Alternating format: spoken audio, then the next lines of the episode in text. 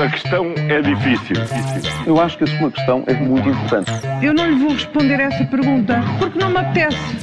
Ficará eventualmente a pergunta no ar. É uma boa pergunta essa.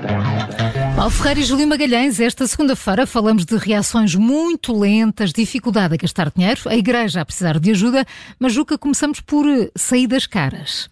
A CEO da TAP passou de solução ao problema e agora?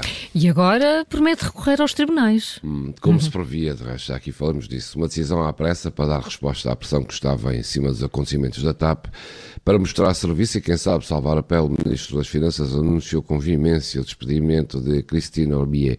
Como se previa também, um despedimento por justa causa eh, tem de estar bem, bem calcionado juridicamente. Se calhar está, mas a verdade é que se ficou logo com a ideia de que a ex-CEO da TAP não ia ficar de braços cruzados. E claro, tudo indica, vai recorrer ao Tribunal este fim de semana ficamos a saber que pode não só pedir 3 milhões eh, de euros, como mais algum, por considerar que tem direito. Ou seja, ainda pode ser mais caro ao Estado. No fim, veremos se o processo foi bem tratado e quem assume estas consequências. Olha, e não há quem consiga ajudar a Igreja a encontrar o caminho certo eh, no meio da desorientação em que está hum, mergulhada. Tem sido semanas de enorme confusão, não é, Paulo, na reação ao relatório sobre abusos sexuais? É, tem sido um espetáculo triste, não é? Sim. é? Que demonstra muita divisão mesmo dentro da hierarquia da Igreja Portuguesa e a divisão começa na forma de atuar eh, perante os membros suspeitos da prática de abusos sexuais. Há quem os tenha suspendido de funções e quem os mantenha nos mesmos postos. Isto depois do Cardeal Patriarca ter dito que ninguém deveria ser afastado apenas com base em suspeitas, isto é, sem haver antes eh, uma, uma condenação, sem haver provas eh, muito firmes. E depois há uma enorme cacofonia entre a desvalorização do relatório e dos abusos relatados e a crítica veemente a esses factos e à complacência da Igreja. E não foi por falta de tempo, basicamente. Isto não, não, não está a acontecer por falta de tempo. A Igreja teve muitos meses para se preparar quando se percebeu o que aí podia vir eh, dos trabalhos da Comissão Independente. Só não o fez porque sempre gozou de grande complacência. E nós, até ir buscar dinheiro, somos maus alunos. Estás a falar de, de fundos europeus, não é? O, o Jornal de Notícias diz que hum, na edição de ontem, ou melhor, na sua edição de ontem, dá conta do programa do regime escolar que permite aos alunos do primeiro ciclo do ensino básico receberem todas as semanas fruta nas escolas e também leite.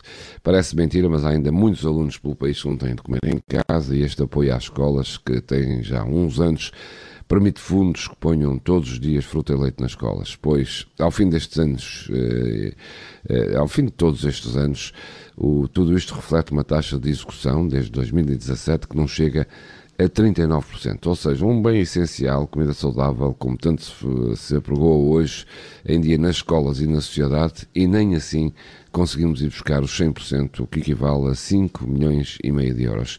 Há mais de 150 mil alunos que são abrangidos por este programa. Cabe às escolas, às autarquias e às regiões autónomas recorrer aos fundos, mas o Ministério admite que problemas administrativos estão sobretudo na base desta fraca taxa de execução. Está-se mesmo a ver como vai correr o PRR. É que estas taxas de execução são baixas, ou melhor, estas taxas de execução baixas são generalizadas Conclusão, nem para nós somos bons.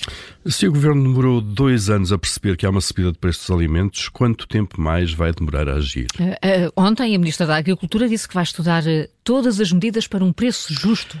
Pois, o Governo vai então agora estudar medidas, não é? Eh, mas o colega que tem a pasta da Economia, o Ministro da Economia, parece ter já uh, decidido que há culpados, são, claro, os malandros das grandes cadeias de distribuição, e isto é basicamente um clássico. Perante um facto que pesa na, dos, na, na carteira dos consumidores, a ação desenrola-se sempre em três atos. No primeiro ato, o Governo nega que haja um problema.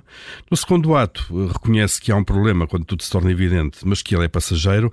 E no terceiro ato, o Governo, que continua sem ter uma política política para lidar com o assunto, eh, seleciona então um culpado externo que apresenta à opinião pública para ser diabolizado. Foi assim com os combustíveis, eh, foi assim com o gás e com a eletricidade e é agora assim com os alimentos. Portanto, nada de novo. Paulo Ferreira e Júlio Magalhães com as perguntas que marcam a atualidade. Se não ouviu desde o início, esta edição fica disponível em podcast dentro de instantes. A questão é difícil. Eu acho que a sua questão é muito importante. Eu não lhe vou responder essa pergunta porque não me apetece. Ficará eventualmente a pergunta no ar. É uma boa pergunta essa.